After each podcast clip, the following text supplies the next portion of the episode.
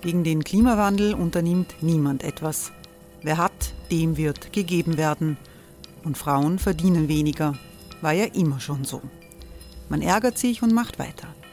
Was aber, wenn nicht? Wir haben eine Idee. Die Falter Arena macht die Bühne frei für Menschen und Projekte, die das Land verändern. Mein Name ist Eva Konzett. Ich leite das Politikressort im Falter. Und am Sonntag, den 26. Mai, veranstalten wir im Wiener Stadtsaal die nächste Falter Arena. Mit dabei unter anderem der ehemalige Politiker und Neosänger Matthias Strolz, Theresa Imre von Markter, Sonja Jöchtel von Love Politics oder Kari Ochsner von Ochsner Wärmepumpen. Machen statt jammern. Wir schauen uns an, wie das funktionieren kann.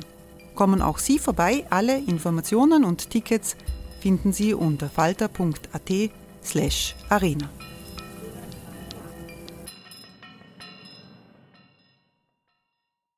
Falter-Podcasts werden durch Werbung unterstützt. Das hilft bei der Finanzierung unseres journalistischen Angebots. Hey, it's Ryan Reynolds and I'm here with Keith, co-star of my upcoming film If, only in theaters May 17th. Do you want to tell people the big news? All right, I'll do it. Sign up now and you'll get unlimited for $15 a month in six months of Paramount Plus Essential Plan on us. Mintmobile.com slash switch. Upfront payment of $45 equivalent to $15 per month. Unlimited over 40 gigabytes per month. Face lower speeds. Videos at 480p. Active Mint customers by 531.24 get six months of Paramount Plus Essential Plan. Auto renews after six months. Offer ends May 31st, 2024. Separate Paramount Plus registration required. Terms and conditions apply if rated PG.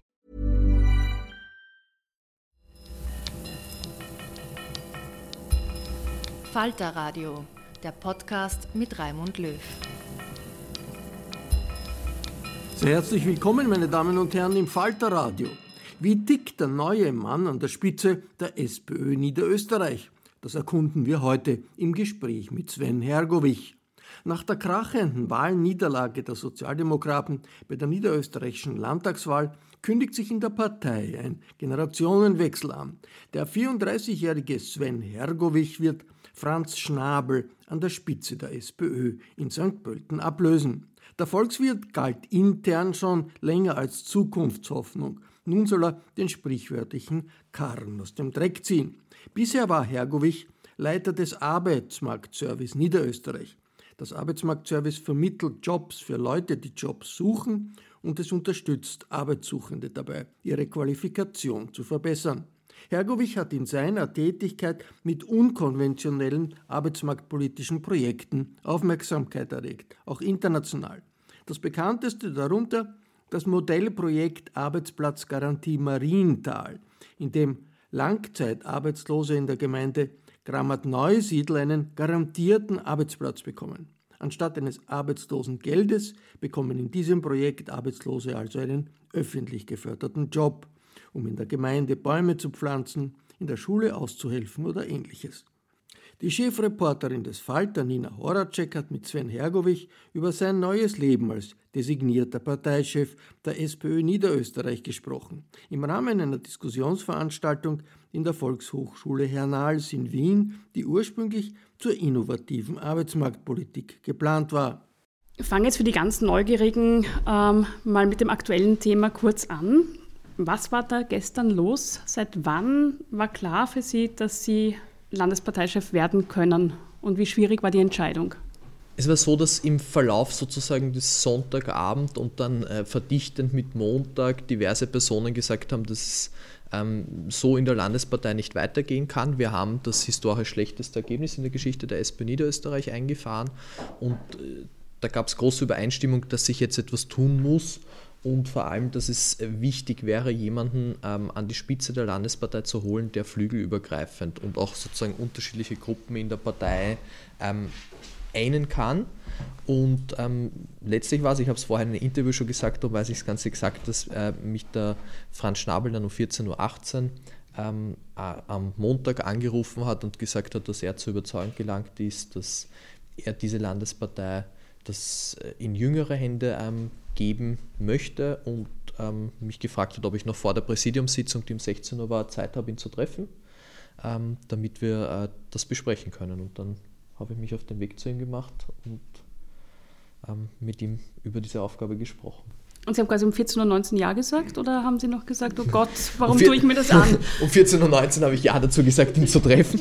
Ähm, aber es, es war für mich tatsächlich relativ schnell klar, das zu machen. Ich sage auch gleich warum, weil mir klar ist, für mein persönliches Leben ändert sich jetzt einiges ähm, zum Schlechteren, weil ich eigentlich einen Job hatte, den ich, den ich sehr, sehr mochte und wo ich das Gefühl hatte, dass ich gut etabliert bin und was bewegen kann. Aber das, was ich wirklich glaube, ist, dass wir sozusagen nur mal eine relativ ähm, kurze Zeitphase haben, wo wir ähm, beweisen können, dass dieses System, so wie wir es haben, einen äh, repräsentativen Demokratie, mit einem pluralistischen Parteiensystem, das ist ja immer mehr unter Druck sozusagen, insbesondere von rechtspopulistischen, rechtsextremen ähm, ähm, Kreisen und Parteien.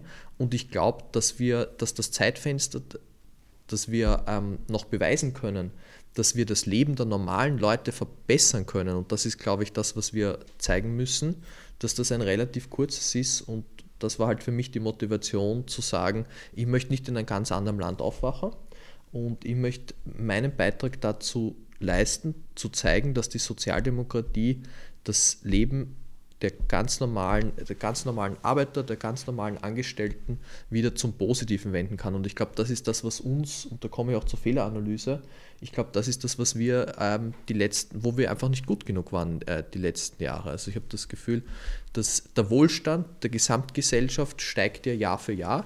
Aber es ist nicht so, dass ähm, wenn ich mit ähm, normalen Leuten, die von ihrer Hände Arbeit leben müssen, redet, dass die das Gefühl haben, für sie wird das Leben jedes Jahr besser. Und das müsste eigentlich unsere Aufgabe sein. Und das, dafür bin ich angetreten, das ähm, ein Stückchen besser zu machen. Dann gehen wir vielleicht mal zurück zu, zur Arbeit, die Sie so gern gemacht haben und von der Sie ab heute, wenn ich es richtig verstanden habe, beurlaubt sind, am Weg in den nächsten Job sozusagen. Ähm, Sie waren jetzt fünf Jahre lang Chef des AMS Niederösterreich und haben an einem durchaus geschichtsträchtigen Ort ein Experiment gestartet. Und zwar im Mariental. Das ist ein Teil von Grammat-Neusiedl. Und genau vor 100 Jahren, äh, nein, vor 90 Jahren, Entschuldigung, verrechnet, vor 90 Jahren, 1933, wurde dort die soziologische Studie, Studie Die Arbeitslosen vom Mariental durchgeführt, beziehungsweise dann erstmals veröffentlicht. Und dort wurde damals untersucht, nach der Schließung der Textilfabrik im Jahr 1930, wo wahnsinnig viele Arbeiterinnen und Arbeiter ihre Existenzgrundlage verloren haben. Was macht das eigentlich aus? Was macht es für die Individuen aus? Was macht es aber auch für die Gesellschaft aus, wenn Menschen, viele Menschen in Langzeitarbeitslosigkeit landen und da resignieren? Sie haben dann als AMS-Chef in Niederösterreich 2020 eigentlich ein gegenteiliges Experiment gestartet. Sie haben, oder das AMS hat in der Region Grammat-Neusiedl allen Menschen, die länger arbeitslos sind, einen Job angeboten. Egal wie die Ausbildung war, egal wie der Zustand war dieser Menschen, also alle, die wollten, konnten sagen, ab morgen habe ich einen Job, waren aber nicht gezwungen. Das ist auch was ganz Wichtiges. Sie konnten sich freiwillig entscheiden und hatten aber die Sicherheit, zumindest bis 2024, weil so lang soll das Projekt mal geplant ist, laufen, eine Arbeit zu haben, das heißt zu wissen in der Früh, wo gehe ich hin, ich habe was zu tun und auch ein Einkommen zu haben. Wie kam es eigentlich zu diesem Experiment, das ja sehr ungewöhnlich ist? Dahinter standen mehrere Überlegungen, aber ausschlaggebend war für mich, dass ich meinen Beraterinnen immer gesagt habe, das Wichtigste ist, eure wichtigste Aufgabe ist, Langzeitarbeitslosigkeit zu bekämpfen. Und sie dann natürlich mit besonders schwierigen Fällen zu mir gekommen sind. Und eine Kollegin hat mir erzählt von einem arbeitslosen Kunden, der gesagt hat, er hat einen Bescheid der Pensionsversicherungsanstalt, dass er zwar arbeitsfähig ist, aber nach einer Stunde Arbeit muss er eine einstündige Pause im Liegen verbringen. Dann kann er wieder eine Stunde arbeiten, dann muss er wieder eine einstündige Pause im Liegen verbringen.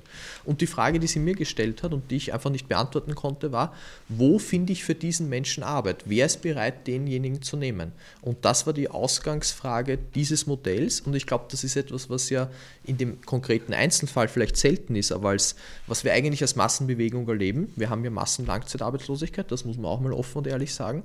Und ähm, das etwas, was sich sehr stark geändert hat, weil wenn ich mir zum Beispiel, die, wir reden jetzt von, von tollen Arbeitsmarktzahlen, haben aber letztes Jahr eine durch, jahresdurchschnittliche Arbeitslosenquote von 6,3 Prozent äh, gehabt.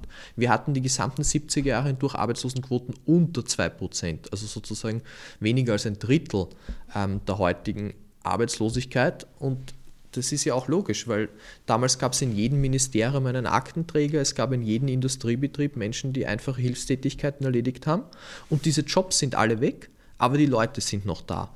Und das, was mir ein bisschen gefehlt hat, ist, dass sich niemand darüber Gedanken gemacht hat, was machen wir mit diesen Menschen. Und ich glaube, dass es den Menschen nicht gut geht, wenn sie langzeitarbeitslos zu Hause sitzen müssen, sondern dass sie einen Beitrag zu dieser Gemeinschaft leisten wollen und wollte halt nicht nur, dass das mein Glaube ist, sondern ich wollte auch beweisen, dass das äh, der richtige Weg ist und auch für mich sozusagen einfach wissenschaftlich untersuchen, weil hätte ja auch auskommen können, dass das alles ein Blödsinn ist und es den Leuten viel besser in der Langzeitarbeitslosigkeit geht.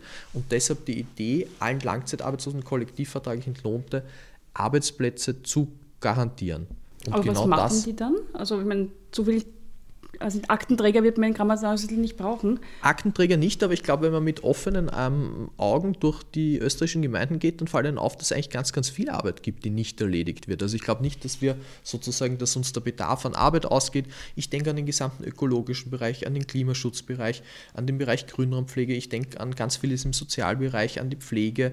Wir brauchen Kindergärten, Volksschulen, mehr Personal. Und da gibt es, glaube ich, andere Projekte auch noch, wo man ähm, mit, mit Man and Woman Power tatsächlich etwas bewegen könnte. Also ich glaube nicht, dass wir das Problem haben, dass uns ähm, die Arbeit tatsächlich ausgeht. Das, was natürlich die Herausforderung ist, und das ist eine Herausforderung, ist die Bedarfe der Gemeinden an gemeinnütziger Arbeit mit den Interessen und Fähigkeiten der einzelnen Teilnehmerinnen gut zu synchronisieren. Und manchmal muss das halt auch ein bisschen ein Kompromiss sein, weil auf der einen Seite geht es darum, es muss eine sinnvolle Tätigkeit für die Gemeinde sein, aber es muss natürlich auch eine Tätigkeit sein, die, ähm, die zu den Personen ähm, jeweils passt.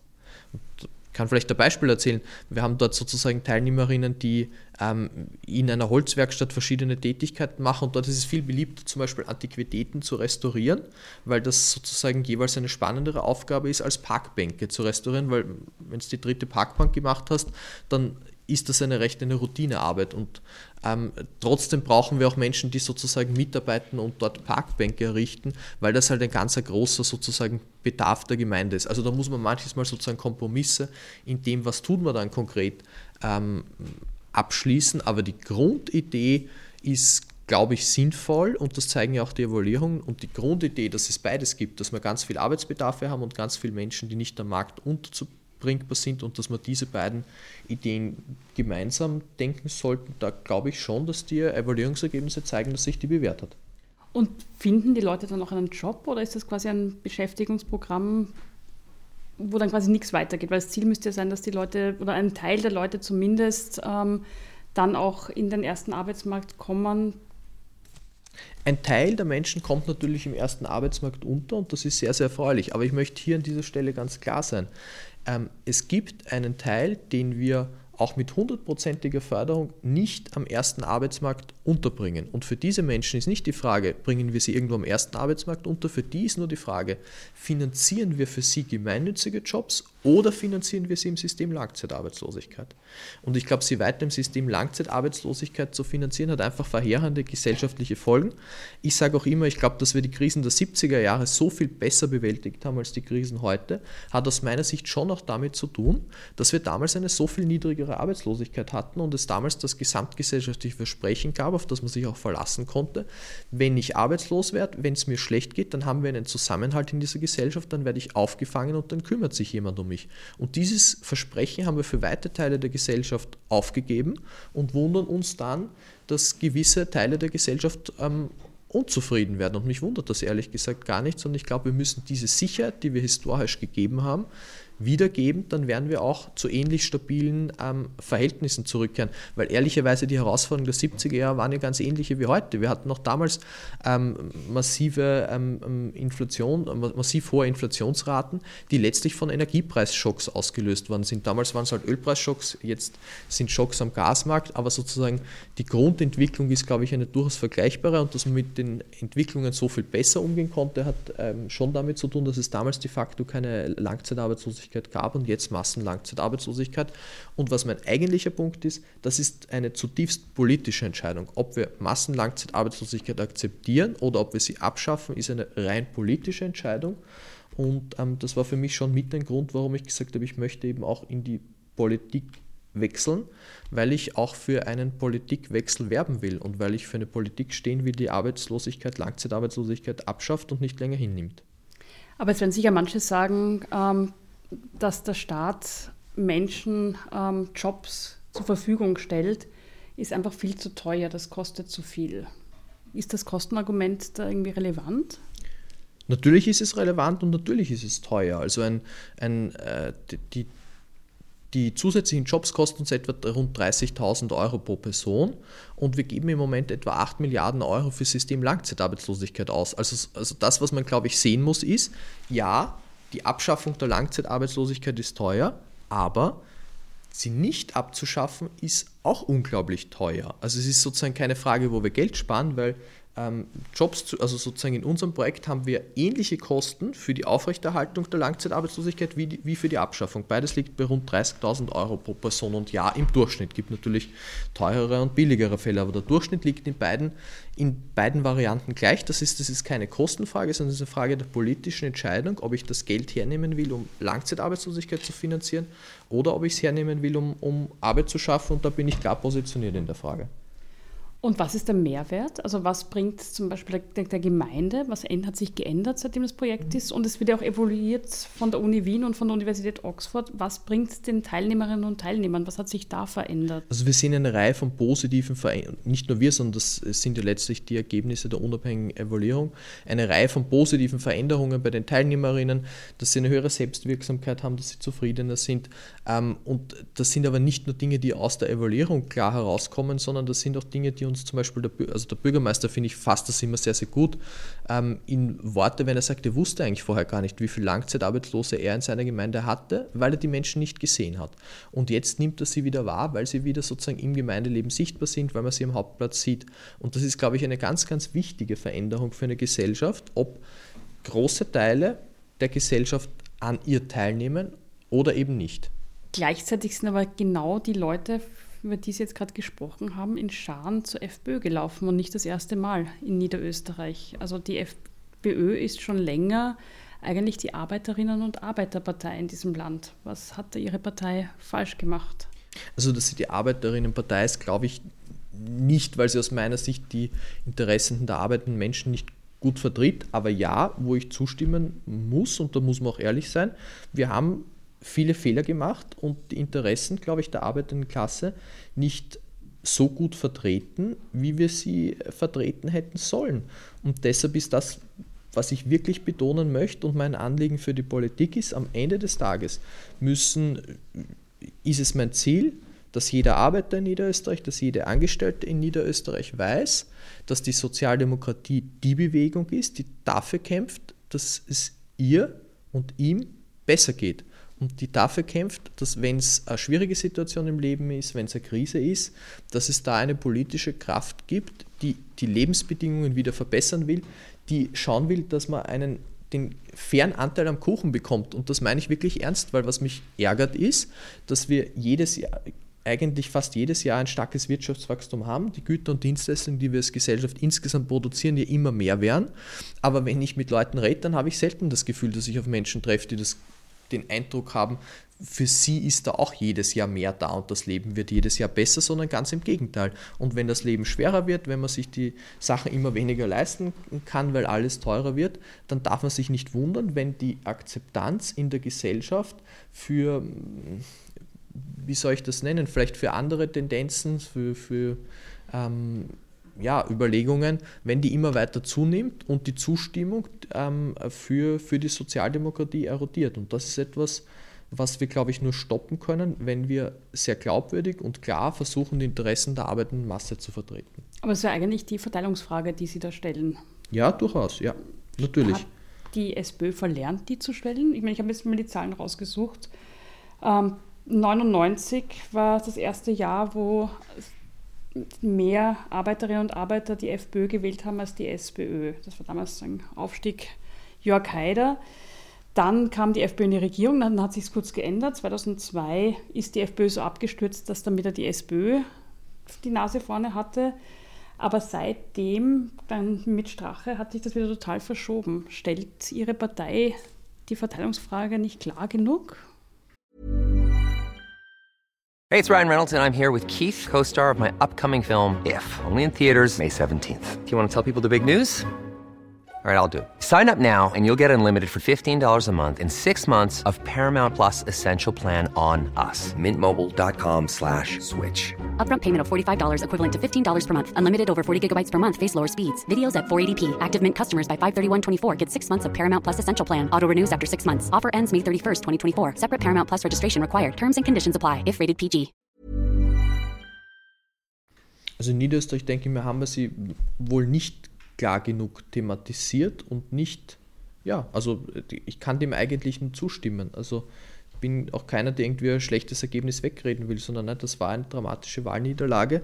Wir müssen Konsequenzen ziehen, das haben wir auch, aber ich sage auch immer, es geht letztlich nicht nicht um Personen oder nicht nur um Personen, sondern das hat ja strukturelle Gründe.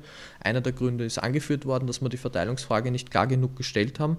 Das, das kann ich nur unter, unterstreichen und, und auch klar signalisieren dass wir die Verteilungsfrage, dass wir die Interessen der arbeitenden Menschen wieder in den Mittelpunkt unserer Politik stellen. Und was heißt das ganz konkret? Also dieses, die, der arbeitende Mensch steht im Mittelpunkt, das sagt mir eh jeder in der SPÖ. Aber was wird das konkret heißen? Was wollen Sie da? Also ganz konkret machen? zum Beispiel heißt das, dass aus meiner Sicht die Kranken, die fehlgeschlagene Krankenkassenreform ähm, rückabgewickelt gehört, weil die Krankenkassenreform nur verursacht hat, dass wir massive Mehrkosten und einen weiteren Schritt in Richtung Zweiklassenmedizin unternommen haben. Ganz konkret heißt das, dass wir eine Jobgarantie brauchen, die Menschen Arbeitsplätze, Langzeitarbeitslosen Arbeitsplätze ähm, garantiert, statt sie im System Langzeitarbeitslosigkeit zu belassen. Ganz konkret heißt das, dass man sich wieder darauf verlassen können muss, dass der Sozialstaat einen hilft, wenn man in einer Notsituation ist. Das heißt auch, dass wir, ähm, wenn ich ans Pensionssystem brauche, und das sage ich gerade als Jüngerer, dass, dass wir sicherstellen äh, müssen, dass jemand, der 40, 50 Jahre teilweise gearbeitet hat, am Ende des Tages auch von seiner Pension leben ähm, können muss und das heißt auch, dass wir uns anschauen müssen, dass, die, dass jeder, der arbeitet, auch von seinem Arbeitseinkommen leben kann. Und auch das ist etwas, was ja nicht äh, gesichert ist.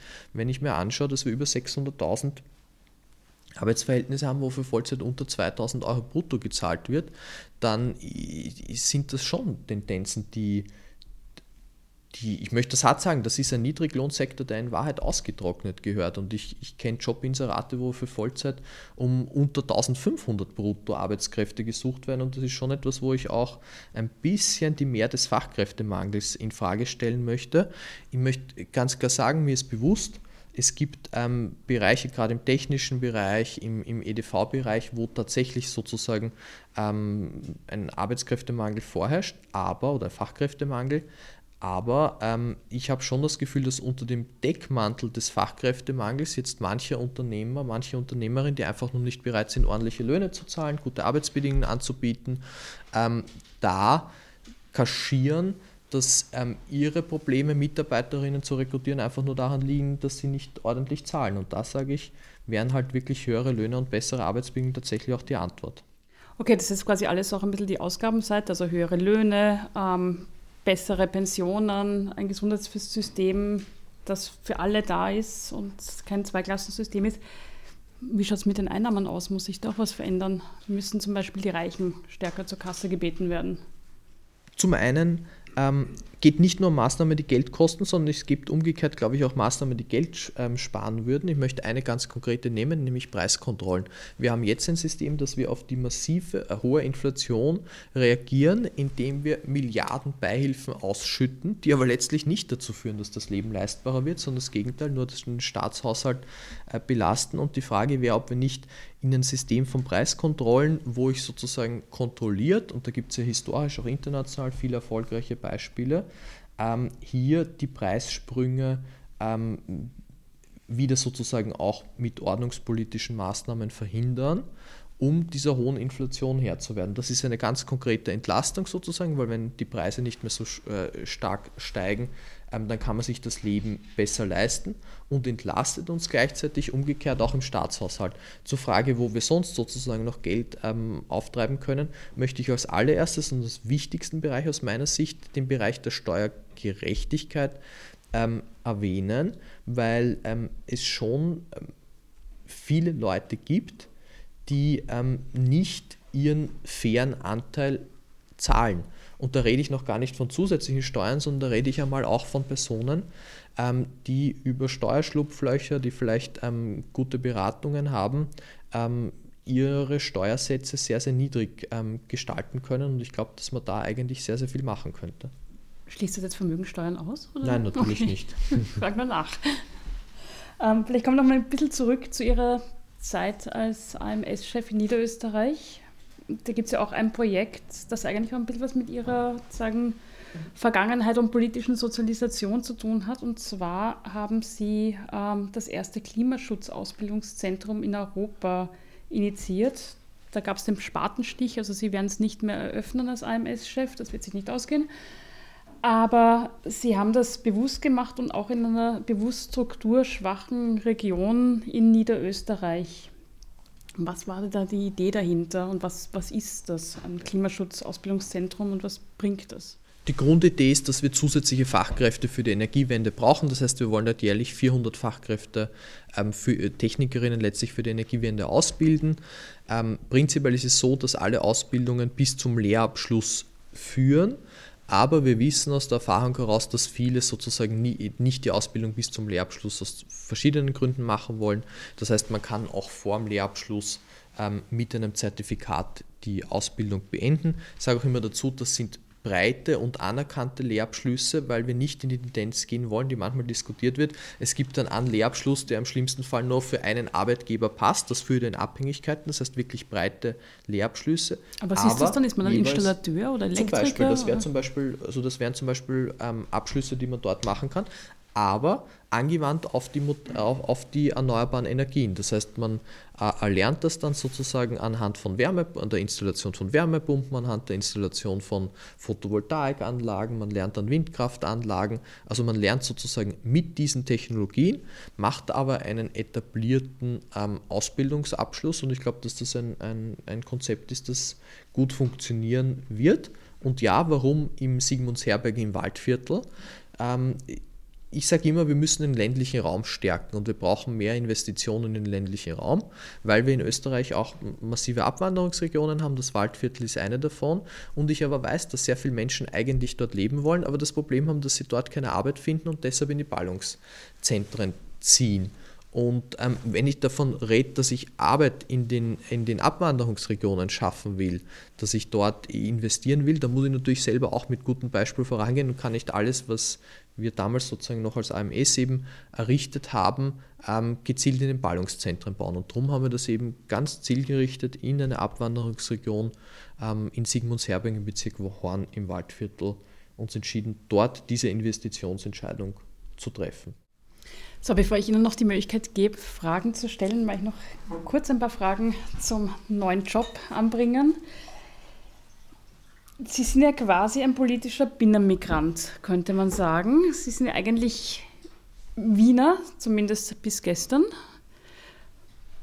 Gibt schon einen neuen Meldezettel? Nein, aber ich muss ein bisschen korrigieren, weil ich gebürtiger Niederösterreicher bin und seit vielen Jahren für, für Niederösterreich auch arbeite. Aber es ist richtig, dass ähm, ich jetzt im Moment noch in Wien wohne, aber schon, das kann man ja auch nachprüfen, ähm, schon vorher geplant war, dass wir nach St. Pölten ziehen, ähm, dort auch schon eine Wohnung gefunden haben, in die wir mit Mitte Februar ähm, ziehen werden. Ähm, weil es mir schon wichtig ist, in dem Land sozusagen, wo man politisch aktiv ist, muss man natürlich auch zu Hause sein. Jetzt haben die Wienerinnen und Wiener nicht den allerbesten Ruf außerhalb von Wien. Und ein, der einzige ähm, politisch erfolgreiche Binnenmigrant, der mir auf die Schnelle eingefallen ist, ist Jörg Haider gewesen, der bekanntlich aus Oberösterreich nach Kärnten ging und dort dann vom Landesparteisekretär bis zum Landeshauptmann geschafft hat. Glauben Sie, die Niederösterreicher stört es nicht, dass jetzt der Wiener kommt und sagt. Also zum einen bin ich ja gebürtiger Niederösterreicher, aber zum, zum anderen glaube ich tatsächlich, dass für die Leute bei der Wahlentscheidung nicht die Meldeadresse das Ausschlaggebende ist, sondern ich glaube schon, dass zählt, was man tut. Und ich meine, ich arbeite jetzt seit äh, über fünf Jahren für Niederösterreich und zumindest bislang war das nicht so, dass, ähm, dass da die Entscheidung war, wo meine Meldeadresse ist, sondern ich bin eigentlich nach dem bewertet worden, was ich am Arbeitsmarkt voranbringe, was ich für arbeitsmarktpolitische Projekte starte. Und ich, ich hoffe, dass das auch weiterhin so sein wird und dass man mich nicht anhand meiner zukünftigen St. Pöltener Meldeadresse bewertet. Sie haben auch im, im ersten Interview mit der Zeit im Bild klar gesagt, ähm, meine Mandatare werden von mir keine Freigabe bekommen, Udo Landbauer, also den Spitzenkandidaten der FPÖ, zum Landeshauptmann zu wählen. Warum nicht? Sie haben, also Ihre Partei hatte sonst immer wieder kein Problem gehabt, mit der FPÖ auch auf Landesebene in eine Koalition zu gehen. Ich erinnere an Kärnten, die Chianti-Koalition, auch im Burgenland hat Ihr Parteikollege Doskozil anfangs mit der FPÖ koaliert. Ich glaube schlicht und einfach, dass er nicht äh, für diese Funktion geeignet ist. Das hängt insbesondere mit seiner Positionierung in der Frage der Menschenrechte ähm, für mich zusammen, die einfach universell ähm, gültig sind. Also ich halte ihn für diese Funktion nicht für geeignet, habe das auch so gestern bei meiner ähm, Kandidatur im Landesparteivorstand ähm, erzählt und hatte das Gefühl, dass das im Landesparteivorstand auf sehr, sehr breite Zustimmung ähm, gestoßen ist. Also das ist etwas, was sicher von der SPÖ Niederösterreich so auch mitgetragen wird. Jetzt hört man auch immer wieder, gerade in den Bereichen Soziales und Arbeitsmarkt gäbe es doch viel mehr Übereinstimmungen zwischen FPÖ und Sozialdemokratie. Also beim Zwölf-Stunden-Tag bei der Zerschlagung der Krankenkasse hätte ich jetzt Übereinstimmung mit, mit der FPÖ ehrlicherweise in Sozial- und Arbeitnehmerinnenfragen bislang nicht gesehen. Aber ich sage schon noch dazu, wir werden natürlich, wir werden nicht unsere Verhandlungsasse ähm, äh, vorschnell aufgeben. Das heißt, wir werden schon mit allen ähm, Gespräche führen. Aber ja, Udo Landbauer kommt für uns als Landeshauptmann nicht in Frage und dabei werde ich auch bleiben. Und eine Koalition aus ÖVP und SPÖ, wäre das nicht ein bisschen die Koalition der Verlierer?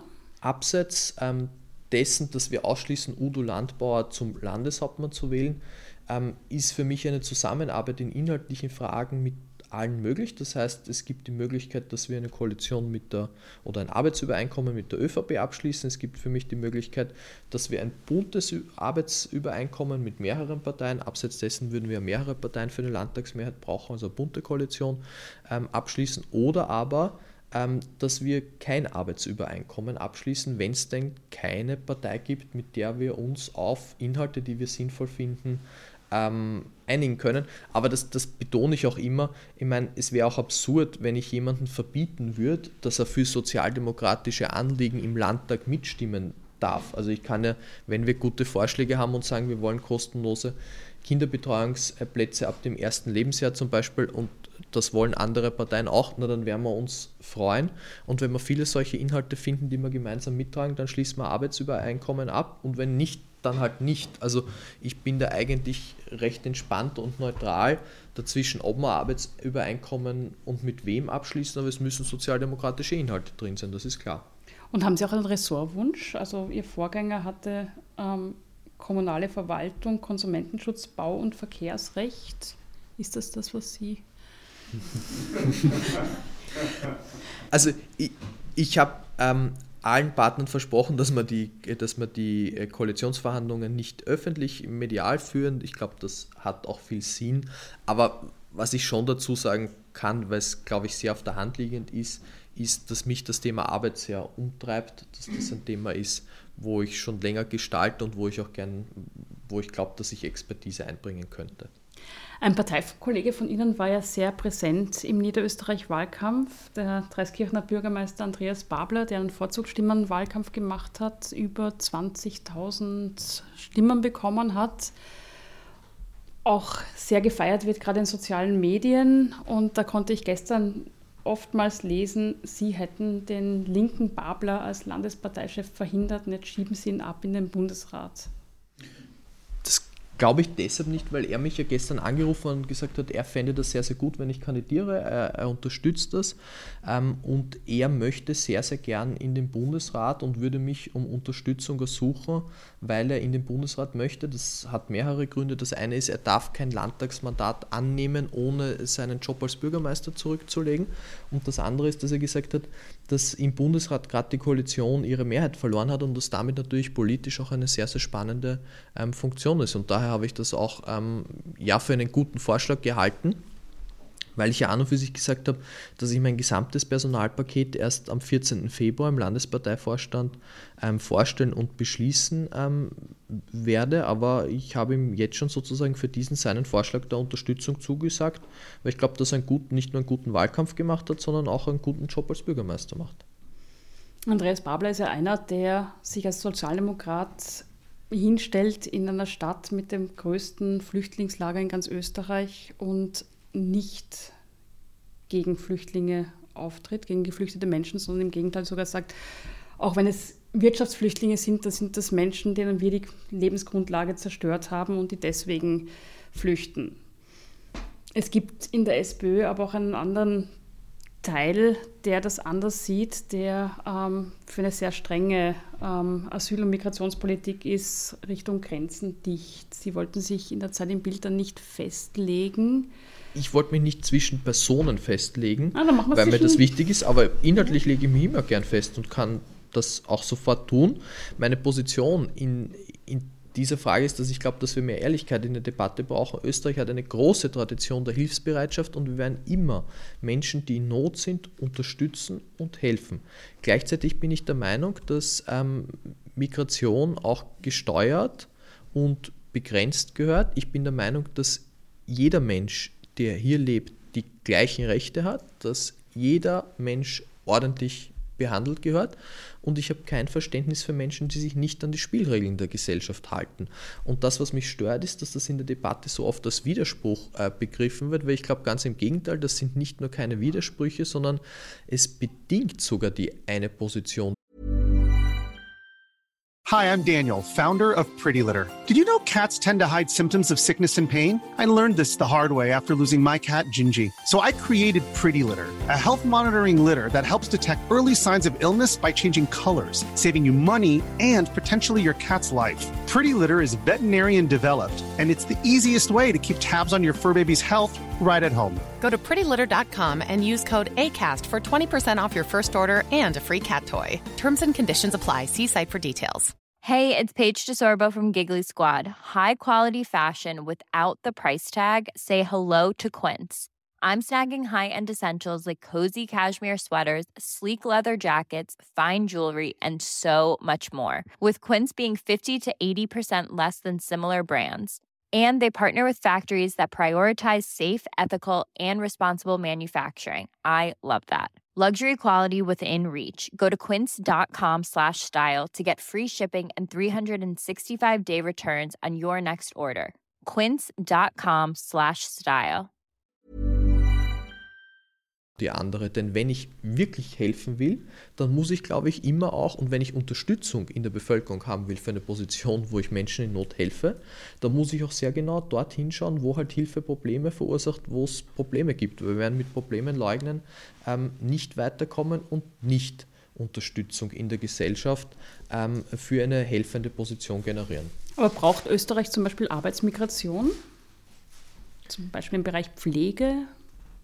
Im Bereich Pflege glaube ich ehrlicherweise, das, was wir wirklich brauchen würden, wären höhere Löhne und bessere Arbeitsbedingungen ähm, äh, für die Mitarbeiterinnen in dem Bereich. Also ich glaube, wenn wir hier was verbessern würden, dann ähm, glaube ich, hätten wir auch Chancen ähm, im inländischen Arbeitskräftepotenzial, das ja gar nicht so unbeträchtlich ist. Also wir haben ein hohes inländisches Arbeitskräftepotenzial, das nicht gehoben ist, hier auch ähm, zusätzliche Personen zu rekrutieren. Und ich war deshalb immer und bin noch immer dagegen, bei der Rot-Weiß-Rot-Card zum Beispiel Einkommensgrenzen abzusenken, weil das für mich eigentlich ein guter Hebel ist, zu sagen, wenn ähm, ein Arbeitgeber wirklich trotz bester Bedingungen und höchster Löhne niemanden findet, na, dann soll man ihn dabei unterstützen, ähm, ihn äh, woanders zu rekrutieren. Aber wenn jemand nur sagt, ähm, ich möchte nicht ordentlich zahlen, na wieso sollen wir dann unterstützen, sozusagen, dass diese Formen des Lohn- und Sozialdumpings ähm, da auch noch staatlich unterstützt werden sollen? Dafür habe ich gar kein Verständnis. Sie hörten ein Gespräch von Nina Horacek mit Sven Hergovich, dem designierten neuen Parteichef der SPÖ Niederösterreich und Leiter des Arbeitsmarktservice Niederösterreich. Die Veranstaltung fand in der Volkshochschule Hernals in Wien am Dienstag, den 31. Jänner statt. Sie war Teil der Reihe Wer zahlt, schafft an, einem Themenschwerpunkt der Wiener Volkshochschulen zu Geld Gehalt und Gerechtigkeit. Bei den Veranstaltern bedanke ich mich sehr herzlich für die Zusammenarbeit. Ich verabschiede mich von allen, die uns auf UKW hören. Hintergründiges zu Politik und Wirtschaft gibt es jede Woche im Falter. Ein Abonnement des Falter ist nützlich, wenn man gut informiert sein will. Alle Informationen finden Sie im Internet unter der Adresse abo.falter.at. Ursula Winterauer hat die Signation gestaltet, Miriam Hübel hat die Audiotechnik dieser Folge betreut. Im Namen des gesamten Teams verabschiede ich mich bis zur nächsten Sendung.